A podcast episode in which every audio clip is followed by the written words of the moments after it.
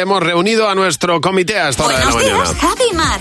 Cadena 100. En el comité está el pequeño Acevedo y está Marta Docampo. Buenos días, ¿qué tal Chicos, estáis? buenos, buenos días, buenos días, buenos días. Y varias preguntas aquí. La primera es de Reyes Hernández, que nos pregunta ¿cuál es la canción que más cantabais de pequeños?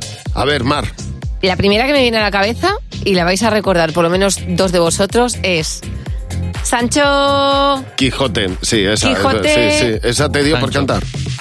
A vosotros no. No, a mí bueno, lo que me sorprende sí. es que no cantáis la canción de Sancho Quijote. ¿Cuál, cuál cantabas tú? No, no, Marta, ¿cuál es la que cantabas Yo tú? era, no era de mi época esa de Sancho Quijote. ¿No? De verdad, sí ¿Eres- que eres era más joven que época. Hombre, todo el mundo lo sabe. Bueno, pues me alegra mucho.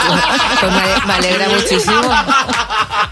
No, no voy a responder porque yo tiendo a la sororidad, Marta, tiendo a la sororidad. A ver. Pero te mereces ver. que te responda. A ver, a ver, no, podría seguir la letra con Mar. Vamos, fíjate que la mía es más o menos de la misma época. Yo por el saco con la abeja maya. Sí. Pero es que no solo cantaba la letra, hacía el acompañamiento musical. Es decir, yo empezaba en un país multicolor. Tararara, Ah, claro, tararara. pero es que Claro. si no Bueno, se quedaba si no, no coja. molaba. si no Es más, yo soy coja. la madre de la que escribió la letra de la abeja maya.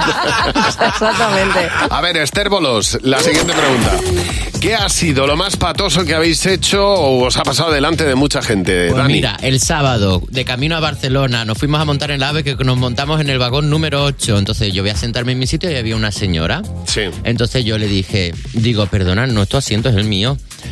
Vaga por delante que yo escuché Seven, ¿vale? Seven. Seven. Yo también escuché eso, es que yo iba con Dani. Y yo- también escuché. Co- Y yo como Aramin Fuster y Dios más querida, me pongo a hablar en inglés con ella y le digo, no, this age, the seventh there.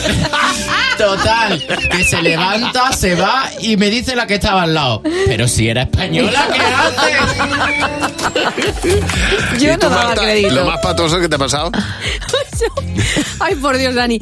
Eh, yo entré en un velatorio a dar el a dar el pésame que se hace mucho en los pueblos, pero no era el, el difunto que tenía que dar. Entonces Sí. llegué allí, entré, empecé a buscar y como no veía a nadie, de repente me quedé así y dije, mire, mm, el difunto es fulano, no, no, es, es, es otro. Y yo, bueno, pues les acompaño, pues les acompaño igualmente en el sentimiento. Y allá que me fui. Oye, no se ha pasado nunca. A mí me ocurrió una vez que me metí por una calle, eh, una calle muy estrecha, muy estrecha, y eh, llegó un momento en el que no podía avanzar. Eh, era una calle cortada, pues la gente pues, pues iría a algún garaje que tenía al fin. Yo cuando me di cuenta tenía que echar marcha atrás. Entonces tuve que bajarme, ir coche por coche a decirle a la gente, por favor, de marcha atrás, que tengo que salir marcha atrás. O sea, una, de verdad, lo pasas mal. A mí no, yo, ¿Cómo estaba- te hace yo- yo- yo- a mí no me ha pasado eso nunca.